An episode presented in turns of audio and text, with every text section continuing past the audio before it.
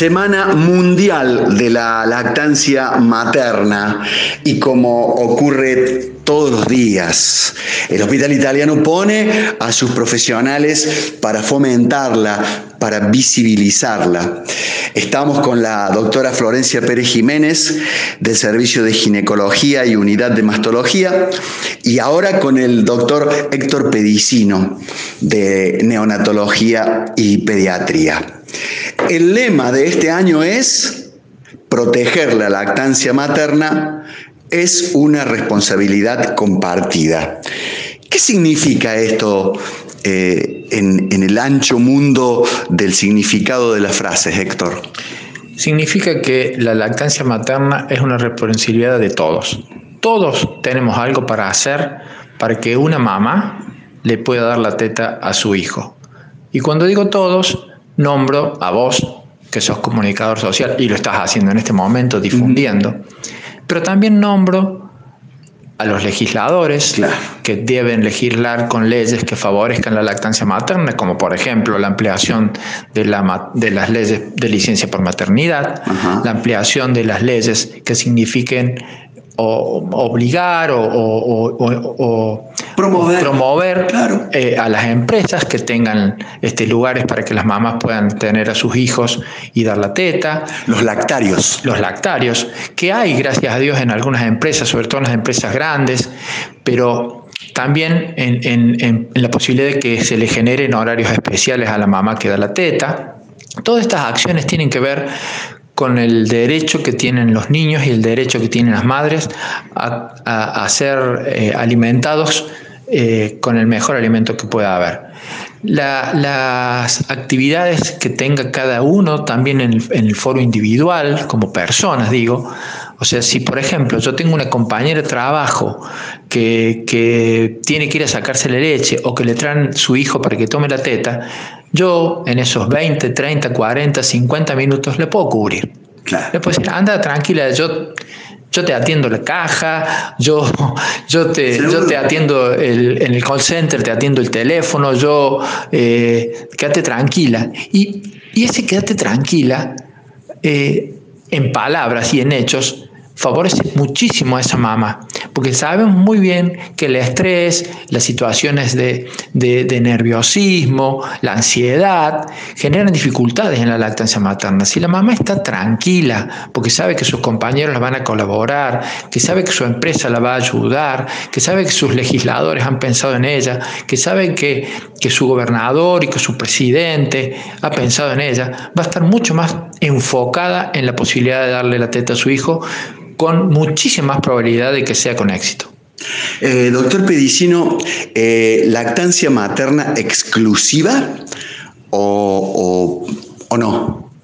Lo que la Organización Mundial de la Salud propone y nosotros tratamos de hacer hincapié es que la lactancia materna sea exclusiva los primeros seis meses. Seis. Esos primeros seis meses el bebé debería tomar solamente la teta y ninguna otra cosa. La mamá en Perú y le puedo dar agua y la verdad que no lo necesita porque la leche de la mamá tiene un alto tenor de agua, por lo cual la hidratación está asegurada. A partir del sexto mes, lo que se propone es que la única leche que ese niño tome sea la leche de su mamá con una alimentación complementaria y segura. Ahí va a empezar a comer la fruta, las papillas, los cereales, la carne. Entonces sería un niño que coma este, otro tipo de alimentos y que la única fuente de leche sea la teta de su mamá. Y eso debería ser, en condiciones ideales, hasta los dos años. Em, veníamos hablando desde siempre de las bondades de la, leche materna, pero siempre tenemos oyentes nuevos eh, a los que saludamos.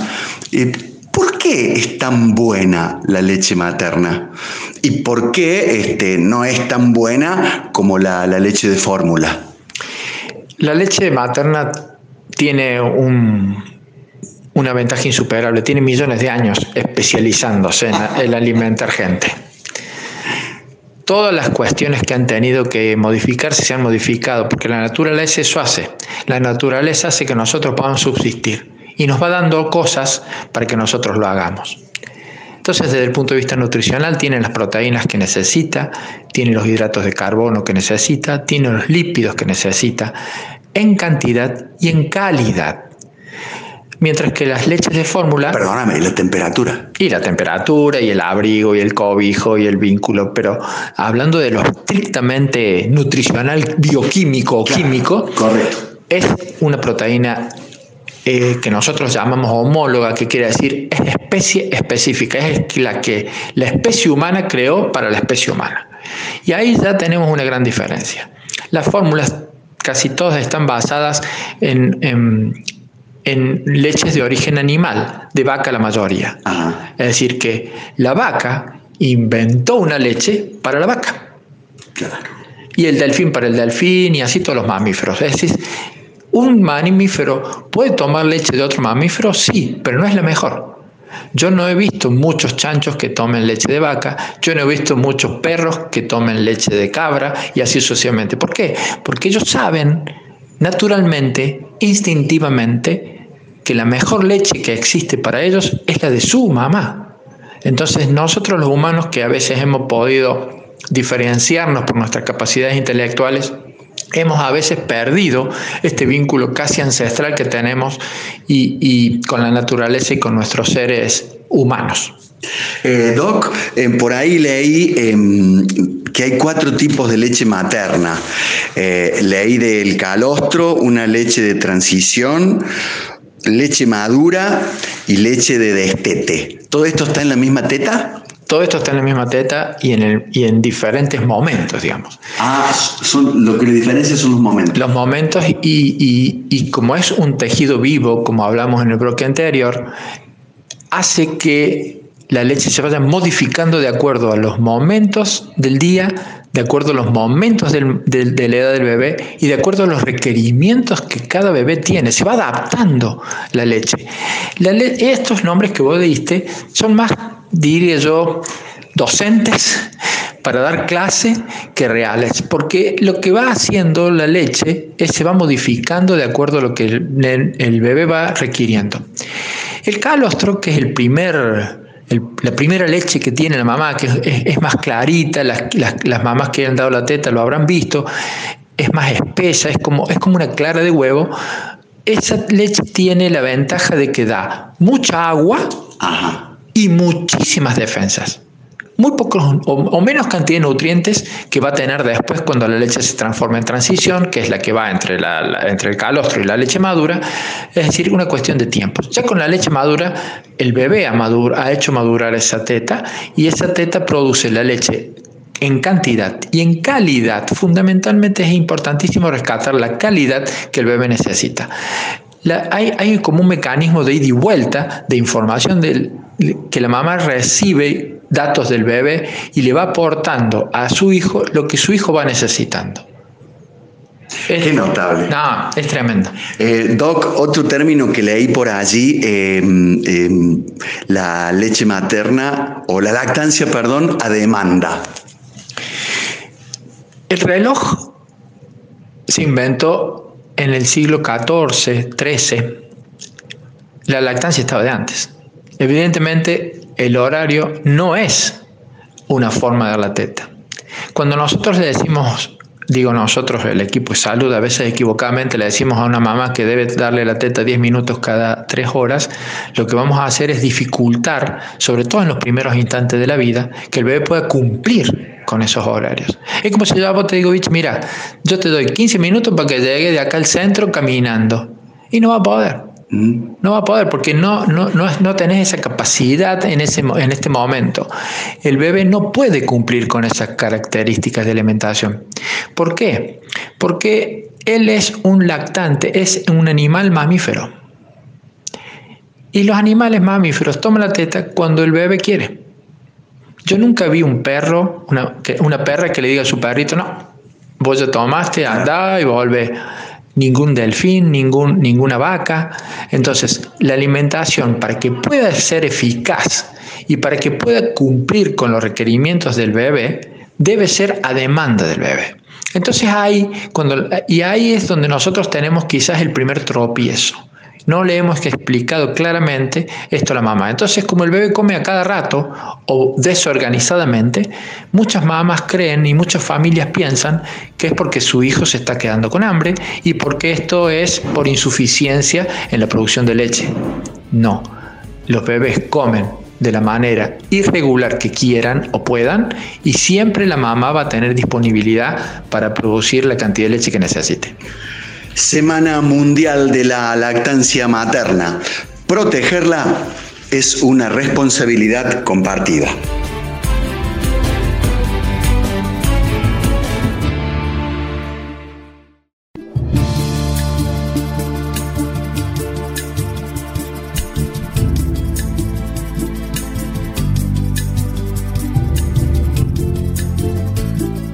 Volvemos, retornamos al servicio de ginecología del hospital Unidad de Mastología.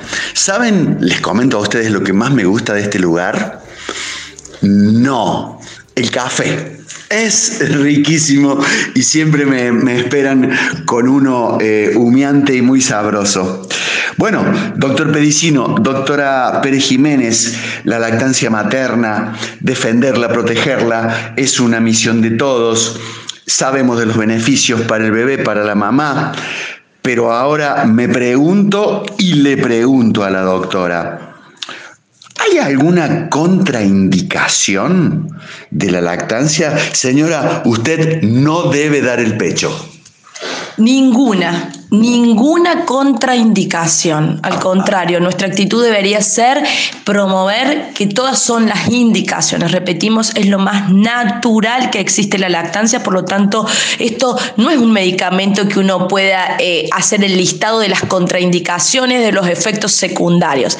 Los efectos secundarios de la lactancia podríamos decir que es un mejor vínculo con nuestro hijo, como dijimos, la autoestima, o sea, no hay nada negativo con respecto a la misma. Ahora, si tu pregunta eh, se orienta hacia si hay alguna situación en especial que generalmente están en el inconsciente popular de que podría eh, mm, em, prohibirse la lactancia en esas circunstancias, como por ejemplo ciertas enfermedades maternas, sabemos que ha sido durante mucho tiempo una infección por HIV el motivo por el cual se contraindicó la misma, hoy sabemos también que existen ciertos medicamentos que son compatibles con eh, una, una, salud materna eh, adecuada sin interferir con el proceso de lactancia, aún en esos casos.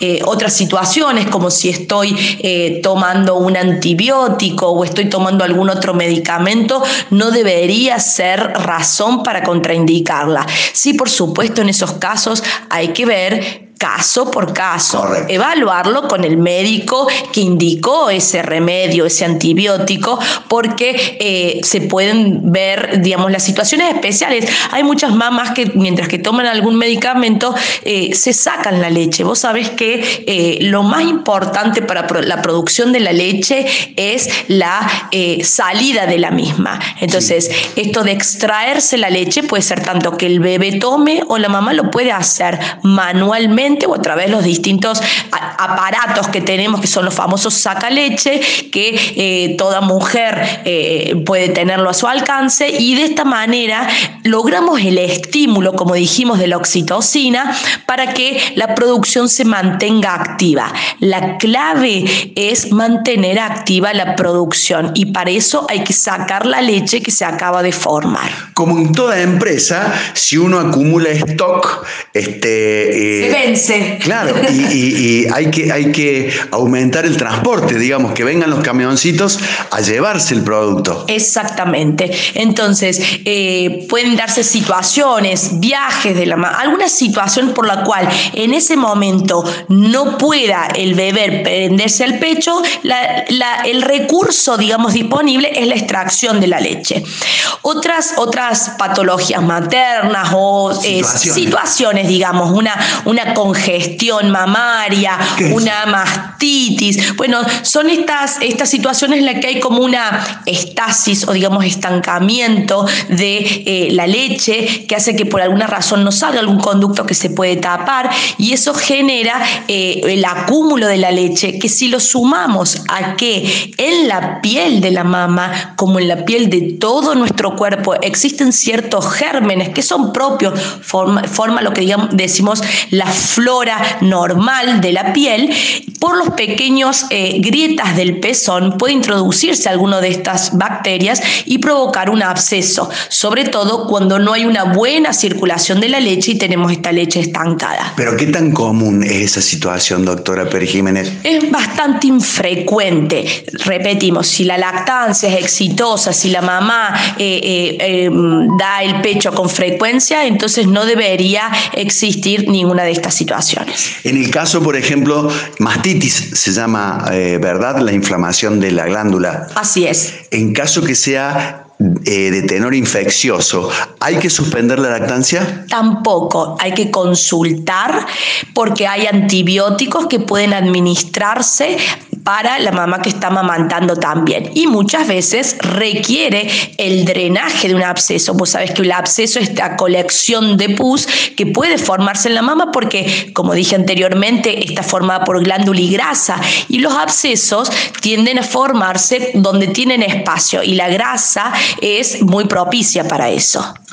Em, luego vamos a meternos en el tema de los mitos y, verdades, y ese es uno, un, gran mito, el, hecho de que puede causar infecciones, que se te va a agrandar la mama, que se te va a desviar el pezón, y desde ya decimos que... No es así para nada. Doctora, mi memoria eh, se mantiene activa. Hace un ratito dijo, eh, la lactancia materna espacia los intervalos de los embarazos. ¿Cómo es eso? Bueno, hemos hecho un programa con vos sobre anticoncepción y lo hemos mencionado en su momento. La, el método de, espaciamiento de los embarazos, el método anticonceptivo, decimos que, que implica la lactancia materna, existe y es real. Eso ocurre porque mientras más leche se produce, más posibilidades hay que haya una anovulación, es decir, la mujer que amamanta no ovula y por eso es un método anticonceptivo muy efectivo. Pero cuidado, porque la eficacia depende de la cantidad de leche producida. Y sabemos que a lo largo de los meses, cuando el bebé empieza a incorporar otros alimentos a su dieta, eh, las, las prendidas al pecho disminuyen y por lo tanto puede existir un ciclo ovulatorio. Ah, ah. Entonces, ¿es efectivo? Sí, pero tiene que cumplir ciertos requisitos que están directamente relacionados con la cantidad de leche producida. Doctora, dijo usted, y lo leí anoche mientras macheteaba para venir a, verla, que disminuye la incidencia del cáncer de mama, la lactancia materna. ¿Por qué? ¿Es así? Sí, es así.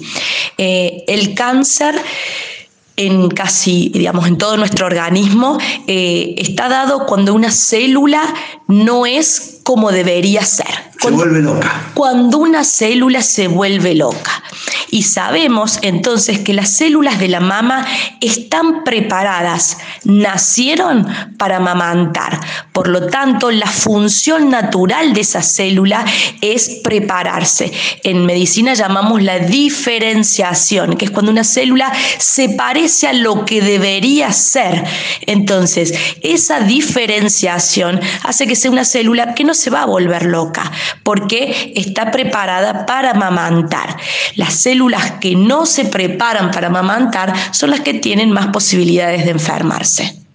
Quiere que se lo diga a la audiencia en, otros términos, porque lo leí anoche. Mujeres que amamantan eh, más de 15 años de su vida fértil han demostrado científicamente tener menor incidencia de cáncer que las que han amamantado menos de 5 años. Es así, es una realidad y por eso apoyamos fuertemente desde esta unidad de mastología la lactancia materna. Si esta se prolonga en el tiempo, eh, toman, eh, nos decía Pedicino, eh, desde el momento de nacer hasta el año y medio, hasta el año y ocho meses, hasta los dos años. Pero bueno, se prolonga en el tiempo. ¿La mamá debe hacerse controles de las mamas? No nos vamos a poner eh, etiquetas porque muchas veces también juzgamos, la sociedad juzga a las mujeres que amamantan poco y además juzga a las mujeres que amamantan mucho. Nos parece chocante si vemos en la vía pública un bebé o un niño de 3, de 4 años amamantando. No vamos a ponernos, eh, no vamos a llenarnos de prejuicios y vamos a decir que la lactancia puede ser continuada siempre.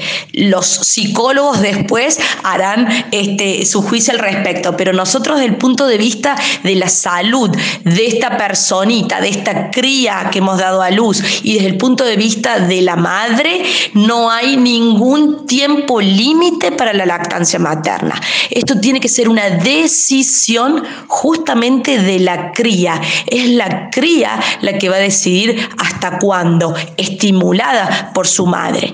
Ahora, con respecto a la pregunta, si debe tener algún cuidado en especial. Controles. Siempre lo va a hacer cada. La mujer debe venir al mastólogo una vez al año, Vichy. Entonces, amamante o no amamante, y en situaciones especiales como son estos cambios que se producen en la mama por los cambios hormonales, entonces la mujer puede hacer un control cada seis meses si existiera alguna patología, pero si no el control es un año, independientemente de si está amamantando o no.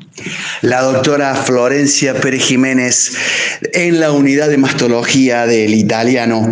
Le digo que me espere, si puede ser otro cafecito, porque eh, último bloque con el doctor Pedicino. Y escuche lo que tengo para la vuelta. Mitos y leyendas sobre, mitos y verdades sobre la lactancia. La madre que amamanta debe comer una dieta especial. Eh, ¿Hay una buena y una mala leche? ¿La cesárea es incompatible con la lactancia materna? Eh, ¿Qué pasa con la mamá que tiene prótesis en sus glándulas? ¿Hay que suspender la lactancia materna si la madre se embaraza? Y escuchen esta. Si se empieza con leche de fórmula, ¿hay que cortar la lactancia materna? En el próximo bloque con la doctora Florencia Pérez Jiménez.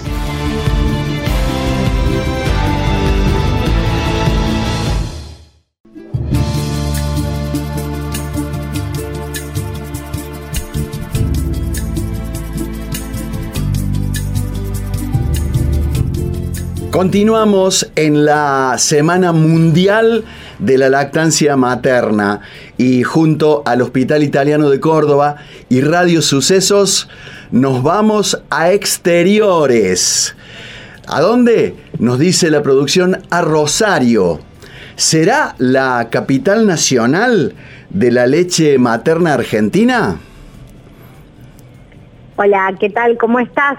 Acá desde casi cerquita de Rosario, que es Funes, y la verdad que esta semana de la lactancia podemos decir que en toda Argentina, en toda Latinoamérica, se celebra la Semana Mundial, así que la capital de la lactancia materna es toda América. Eh, estamos en contacto con Alejandra Galván, ella es voluntaria de la Liga de la Leche Argentina. ¿Por qué en Rosario, eh, Alejandra? Bueno, en, Liga de la Leche está presente en muchos lugares del país. yo viví en Córdoba hasta hace muy poquito y ahí quedó nuestro contacto, así que por eso estamos hablando. Eh, pero Liga de la Leche está presente en varias provincias.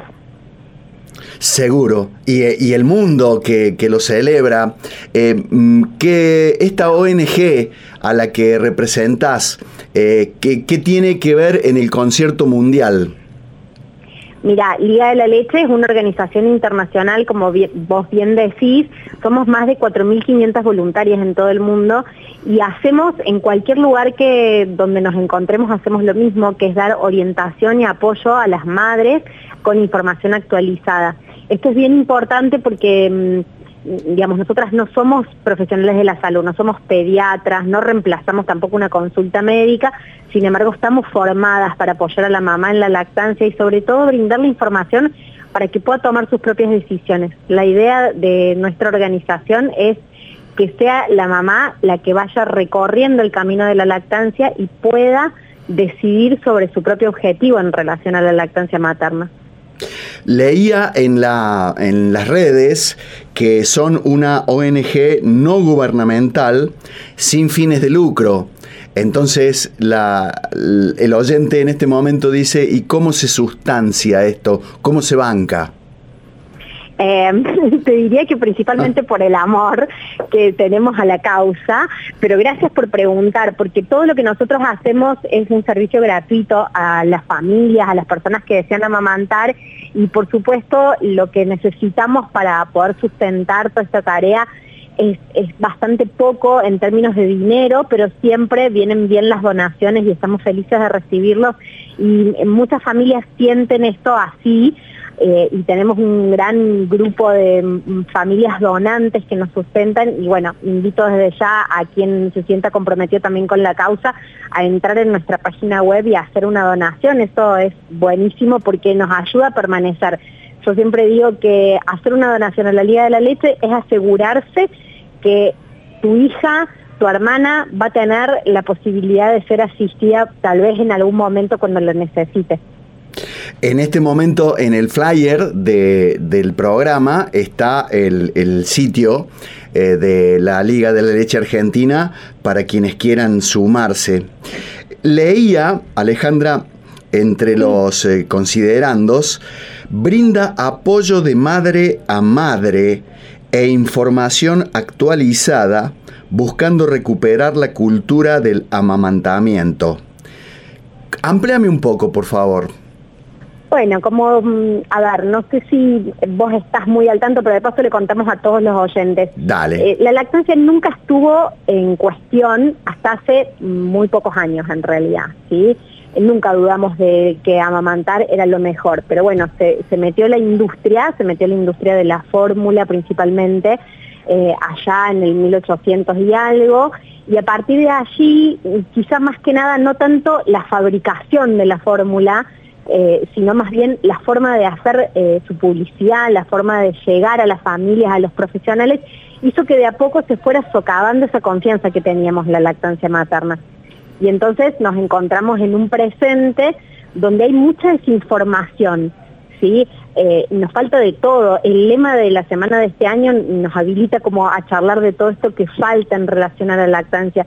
Y una cosa que falta es formación en los profesionales, formación actualizada. Todavía hay profesionales que siguen em, con información de hace 50 años con respecto a la lactancia y hoy hay evidencia de, de todo el potencial que tiene amamantar y bueno, eso como por nombrarte algunas otras cosas, ¿no? También nos falta un contexto adecuado por parte del Estado para que quienes desean amamantar lo puedan hacer con todas sus posibilidades y quienes no también tengan la posibilidad de no hacerlo claramente eh, con, con un buen acompañamiento del Estado. Y de eso un poco se trata, recuperar la cultura del amamantamiento es recuperar esa cadena de información que se iba pasando de generación en generación cuando en una familia esta información pasa sola. Cuando está eh, en un rincón está la tía amamantando y la sobrina ya está viendo y cuando crece esa sobrina sabe cómo se hace porque vio a su tía amamantar, por darte un ejemplo. Alejandra Galván, voluntaria de la Liga de la Leche Materna Argentina, es quien nos atiende desde Rosario. Y se me ocurre preguntarte, en medio de la pandemia, o hace algunos meses en el confinamiento estricto. ¿Esto, ¿Esto de alguna manera conspiró contra el estilo de crianza que ustedes promueven? En realidad te diría que no, que al contrario, ¿no? O sea, muchas familias tuvieron que recluirse por la pandemia, cuando sobre todo al principio, y esto en algunos aspectos favoreció. Lo que no favoreció la lactancia materna fueron los primeros meses cuando nadie sabía nada de COVID y lo primero que se pensó es separemos a la mamá del bebé, ¿no? Sobre todo en el posparto inmediato. eso realmente hizo estragos porque mm, lo que ya sabemos ahora es que a través de la lactancia materna se pasan anticuerpos. Antes obviamente que lo sospechábamos, pero no teníamos la evidencia. Ahora tenemos la evidencia de que a través de leche materna se pasan los anticuerpos de COVID y que nunca hizo falta separar a las mamás de los bebés. ¿sí? Pero bueno, eh, tenemos como estas dos campanas. Por un lado, lo que pasaba a nivel institución, que era propio del desconocimiento que todos teníamos acerca de, este virus. Y, por otro lado, el recluirnos un poco en casa también hizo que muchas mamás recuperaran esta, esta construcción de la crianza en casa, ¿no? Que por momentos se puede volver fácil y lindo y, por otros momentos se puede volver arduo, porque eh, también hay que estar ¿no? Con, con, nuestros bebés en casa todo el día, a veces sin ayuda, sobre todo en el principio del aislamiento, que no podía entrar nadie a acompañarnos. ¿Cómo observan ustedes como entidad el, rol del Estado en esta eh, función tan, tan vital para, la humanidad? Para nosotras el Estado eh, tiene un rol crucial. Eh, de hecho, siempre estamos como en ese sentido tratando de colaborar y, de aportar lo que nosotros podemos. el Estado hace muchas cosas por la lactancia que tienen que ver con la promoción y está muy bien no es suficiente, pero lo hace y esto es eh, alentador, pero se necesitan todavía más cosas, ¿no? Seguir generando, por ejemplo, licencias de maternidad más extensas, eh, promover los espacios amigables dentro de los espacios de trabajo, eh, promover la lactancia multicultural, con mirada de género. Hay muchas aristas en la lactancia porque, porque nos toca cada fibra del cuerpo. La lactancia es un hecho eh, sexual, no nos olvidemos de eso. Entonces toca muchas fibras de, la persona que está amamantando desde todos los lugares y bueno, el rol del Estado tiene que ser eh, contenedor a, todo quien quiera amamantar. Hablábamos con el doctor Héctor Pedicino y con la doctora Florencia Pérez Jiménez de la necesidad de campañas no publicitarias, de difusión Así como nuestros dirigentes publicitan orgullosos cuando inauguran una autopista o un puente, lo cual está muy bien, también darle lugar en la radio, en la televisión y en medios audiovisuales al acto de amamantar. Sí, tal cual, y normalizarlo, ¿no? O sea, esto de, poder que se vea más claramente a, las personas amamantando en todo medio que se pueda. Y también yo acá agrego algo que es animarnos a hablar de los riesgos de no amamantar. ¿Sí? porque hemos hablado mucho acerca de los beneficios de amamantar y, y, hasta lo vendemos como un producto más, ¿no? O sea, ¿qué atributos tiene amamantar? Que está muy bien, pero el, lado B de esta cuestión es que no amamantar también tiene sus riesgos ah. y muchas veces las mamás, las familias desconocen la totalidad de estos riesgos y en, la cabeza, digamos, de todos nosotros parece como equipararse. Bueno, si no amamanto no importa, ¿no? Y entonces ahí es donde intervenimos en todo caso nosotras aportando información como para que las mamás sepan que sí importa, que no le da lo mismo a un ser humano recién nacido recibir su leche humana que recibir cualquier otra alimentación.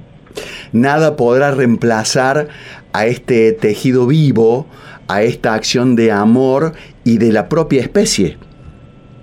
Exactamente, eh, gracias a Dios que nadie lo puede reemplazar, ¿no? Porque si no, no sé dónde estaríamos. Por suerte todavía nadie ha podido eh, y eso creo que, nos, deja en un lugarcito muy especial a quienes podemos y tenemos la suerte de poder amamantar porque, mm, porque esto que vos traías no es reemplazable, no es reemplazable y los efectos, eh, estos beneficios de los que hablamos hace un ratito, no son solamente a corto plazo, ¿sí? está comprobado con mucha evidencia científica que amamantar beneficia la salud del ser humano adulto, sienta las bases de una salud de largo plazo. Alejandra, ¿cómo llega la Liga de la Leche Argentina a, los, hogares, digamos, eh, más vulnerables, más distantes, más lejanos? Ahora con la virtualidad tenemos la suerte que casi no hay barreras, ¿no? O sea, esto ha sido un beneficio al que todos hemos sido empujados quizá un poco con, el tema de la pandemia. Pero bueno, Liga de la Leche lo que ofrece es em, consultas telefónicas, que eso con un teléfono, con un WhatsApp lo pueden hacer, también a través de las redes sociales nos pueden consultar y también estamos ofreciendo eh, aproximadamente un grupo virtual por día. Y déjame acá hacer como un, doble clic, que es un grupo de apoyo virtual. Virtual o presencial, ahora virtual por la pandemia, pero la idea es que en un grupo de apoyo compartamos experiencias y que, que la información circule entre las mismas familias que van contando lo que les va sirviendo. Las experiencias de lactancia son mes a mes muy diferentes, entonces el grupo de apoyo se mm, convierte en un referente, en un lugar donde ir a anclar ese deseo de continuar amamantando mes tras mes mientras nuestros bebés van creciendo. Prepárense oyentes porque vamos a dar las redes y las formas de vincularse con la Liga de la Leche Argentina, pero Alejandra recién eh, dijo gracias a Dios y me obliga a preguntarte, o me tienta a preguntarte, ¿qué tiene que ver Dios en todo esto? Bueno, quizá haberlo nombrado a Dios es más una cuestión personal. Por supuesto que el Día de la Leche eh, llega a todas las familias, a todas las personas sin importar eh, su religión, su credo, su mirada política, su, digamos, de hecho tenemos una declaración que nos nos habilita y nos abre esta posibilidad. Queremos llegar a todas las familias que deseen amamantar. Así que en todo caso, gracias por preguntarlo porque me diste pie a contar que, no importa, ¿no? Si uno eh, tiene a un Dios, a otro o pertenece a una religión, a otra, para recibir apoyo en lactancia, como que tampoco importan las decisiones que haya tomado con respecto a su crianza. Muchas veces nos preguntan esto en relación al parto, ¿no? Si yo, bueno, tuve cesárea, ¿podré ir a Liga de la Leche? Obvio, porque la idea es centrarnos puntualmente en la lactancia. ¿Te gustaría agregar algo que no haya sido motivo de pregunta de mi parte? Solamente agregar que en esta Semana Mundial eh, estamos trabajando este lema de protejamos la lactancia porque es un compromiso de todos, de todos y de todas. Y esto habla de, todos los actores que hay en una sociedad, que, que una mamá no puede amamantar sola, necesita de todo un equipo que es mucho más que su círculo cercano, que es mucho más que eh, el, sistema de salud, necesita del Estado, de profesionales formados, y, y en eso hago un llamado a todos los oyentes, a todos tus oyentes, para que hablen de lactancia, que aprovechemos esta semana y que tal vez la vamos a extender a todo el mes para poder hablar de lactancia, para felicitar a una mamá que está amamantando y darle todo nuestro apoyo de parte del Hospital Italiano de Córdoba y Radio Sucesos, creemos haber hecho nuestra cuota parte. Muchísimas gracias por este espacio. Alejandra Galván, desde Rosario expresidenta, hoy voluntaria de la Liga de la Leche Materna Argentina, para que sepamos que hay ayuda, asistencia y contención de madre a madre para defender este estilo de vida que significa la lactancia materna de generación en generación. ¿Querés saber más? ¿Querés aportar? Anota www.ligadelaleche.org.ar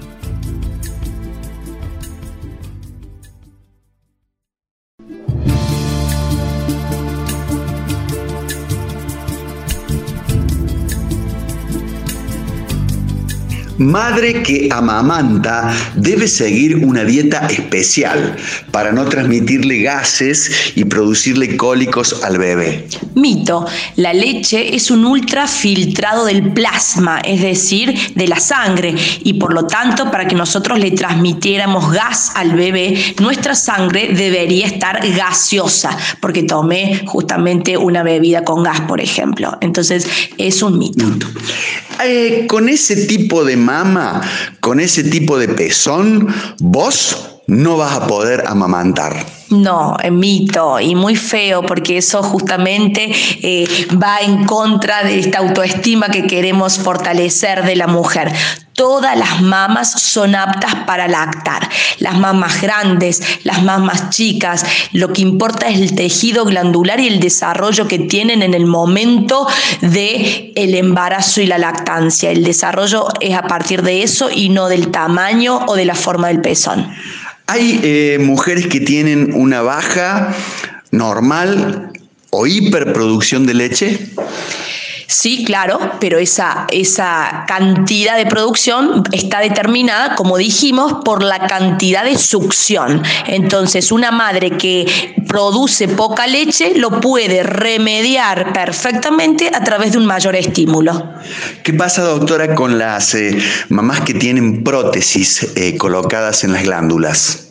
Me encanta la pregunta porque no existe ninguna contraindicación para amamantar en las mujeres que tienen prótesis. Las prótesis mamarias suelen colocarse por detrás del músculo pectoral o aún así, si hubieran sido colocadas por delante del mismo, no interfiere con la glándula mamaria y por lo tanto con la producción de leche. ¿Sabe lo que pasa, doctora? Mi nuera tiene leche mala. El malo sos vos si le decís eso a tu nuera. no existe leche buena o leche mala. La madre solo produce leche y esa leche es buena. En la lactancia prolongada, los pechos se caen.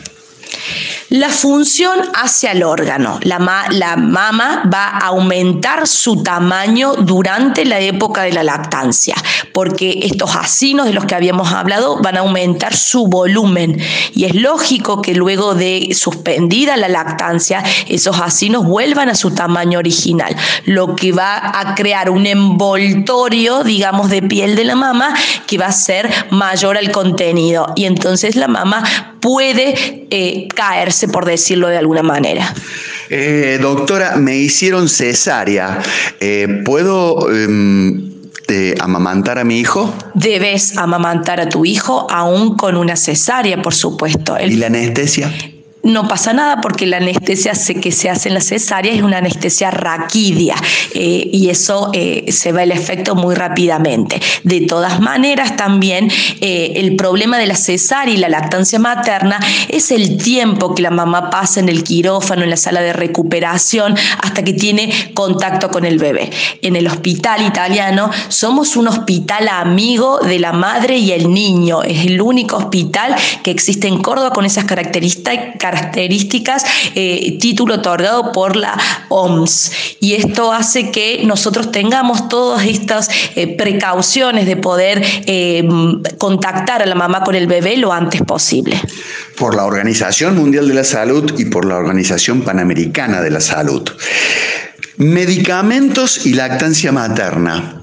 ¿Hay algunos medicamentos que son incompatibles con ella? Casi ninguno. Por lo tanto, sería una rara excepción y como dijimos, la opción de sacar la leche mientras que dure el consumo de esos medicamentos va a permitir que la producción de la leche esté activa y la madre pueda retornar a la, a la lactancia rápidamente. Sugiero consultarlo con el médico específicamente si existe esa, eh, un problema con esa medicación. Pero el concepto que quiero que quede en claro es ningún medicamento interferiría y no debemos suspender la lactancia por esa razón. Si se embaraza eh, la mamá nuevamente, ¿se le corta la lactancia o debe suspender la lactancia? Para nada. Sí sabemos que eh, la situación de embarazo puede verse, digamos, amenazada o porque existe un mayor número de contracciones uterinas, porque esta oxitocina, que es la misma que hace progresar por los conductos eh, a la leche, dijimos que también provoca en el útero contracción del mismo. Pero bueno, la naturaleza es muy sabia en eso y por eso tenemos eh, niños de distintas edades que toman el pecho de su mamá con total normalidad. Doctora, em, el pediatra me aconsejó comenzar con la leche de fórmula. ¿Debo suspender la lactancia materna? Para nada, no, no se debe suspender, al contrario, lo que debe suspender es la leche de fórmula. Es una pena que el pediatra te haya indicado leche de fórmula, eh, pero bueno, confiamos que existirá alguna razón, tratemos de volver siempre a la lactancia materna. Si le tocara cerrar el simposio internacional de lactancia materna, em, y le dan dos minutos. Habla al mundo eh, cerrando este Congreso Internacional de Lactancia Materna, from Córdoba, Argentina, la doctora Florencia Pérez Jiménez. Y lo haría eh, con nada más ni nada menos que el lema anual, eh, que en este caso se referencia a la responsabilidad compartida de la lactancia. Me gustaría hacer llegar este mensaje, que es el de que la lactancia es una responsabilidad de todos, no solamente de la mamá que elige amamantar, sino, como dijimos, del compañero, de la familia, del núcleo familiar completo, de los empleadores, de los compañeros. Toda la sociedad tiene que tomar una, una actitud más proactiva activa y más protectora de la lactancia materna, porque realmente es una responsabilidad de todos.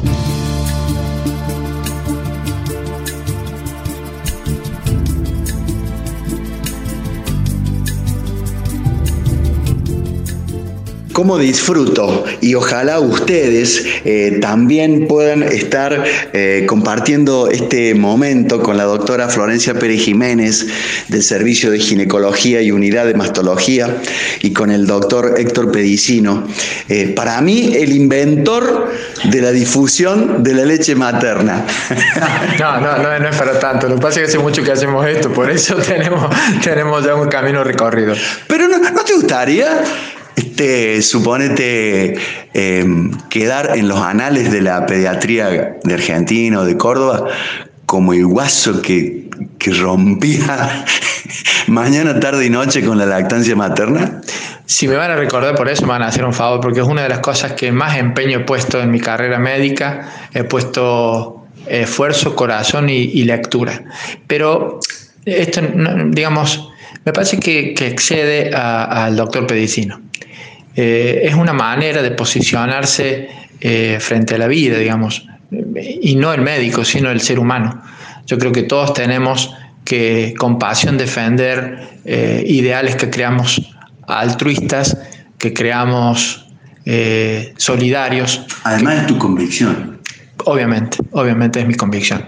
Y esto, digamos, todos de algún modo lo hacemos de con, algunas otras cosas, con distintas cosas. La gente que trabaja en los comedores, la gente que ayuda a, los, sin techo, bueno, todos están eh, haciendo eso porque lo sienten y que es un modo de ayudar y de colaborar a que vivamos en un mundo mejor. El modo mío es ese, favorecer eh, la promoción, la difusión de, este modo que creo que es el mejor modo que nosotros podemos hacer para que nuestros hijos crean que sean sanos y felices. Eh, Pedi, ¿cuál sería el ideal, el enfoque de la salud pública respecto a la lactancia materna? ¿Estamos bien? ¿Estamos más o menos? ¿Estamos medio dormidos? Estamos más o menos, pero con tendencia al cambio, mejorando paulatinamente, ¿viste? Como dice el pronóstico del tiempo. Sí. en la década del 60, la, lactancia materna prácticamente estaba circunscripta a muy poca gente. Sí. Eh, a partir del 70 y los 80, sobre todo por, movimientos mundiales de, vuelta a, las fuentes naturales de alimentación, esta conducta ha ido de a poquito, paulatinamente modificándose y hoy en la Argentina tenemos entre un 35 y 40% de mamás que logran dar la teta de modo exclusivo en los primeros seis meses de la vida. Si querés ver el vaso medio lleno, estamos mucho mejor que en la década del 60 y en la década del 70. Y si querés ver el vaso medio vacío, podríamos estar mucho mejor. Nosotros, y gracias a ustedes, a los comunicadores, eh, tenemos que seguir trabajando en esto. Y quizás eh, uno pueda verlo desde el punto de vista individual o, familiar, decir, bueno, sí, es mejor para mi hijo y es mejor para, para mi familia, pero también esto tiene un impacto en la sociedad. No es solamente eh, el beneficiario ese niño, somos beneficiarios todos. La lactancia materna es, desde el punto de vista tan, tan nombrado hoy, ecológica, porque disminuye el consumo de papel, de latas. Las vacas eh, necesitan mucho, mucho terreno para pastar, eh, eso ayuda, a su vez también las vacas eliminan gases que son tóxicos para, el medio ambiente. Es decir, hay un montón de, factores ecológicos que van a disminuir o de agresiones ecológicas que van a disminuir con la lactancia materna. Hay factores económicos.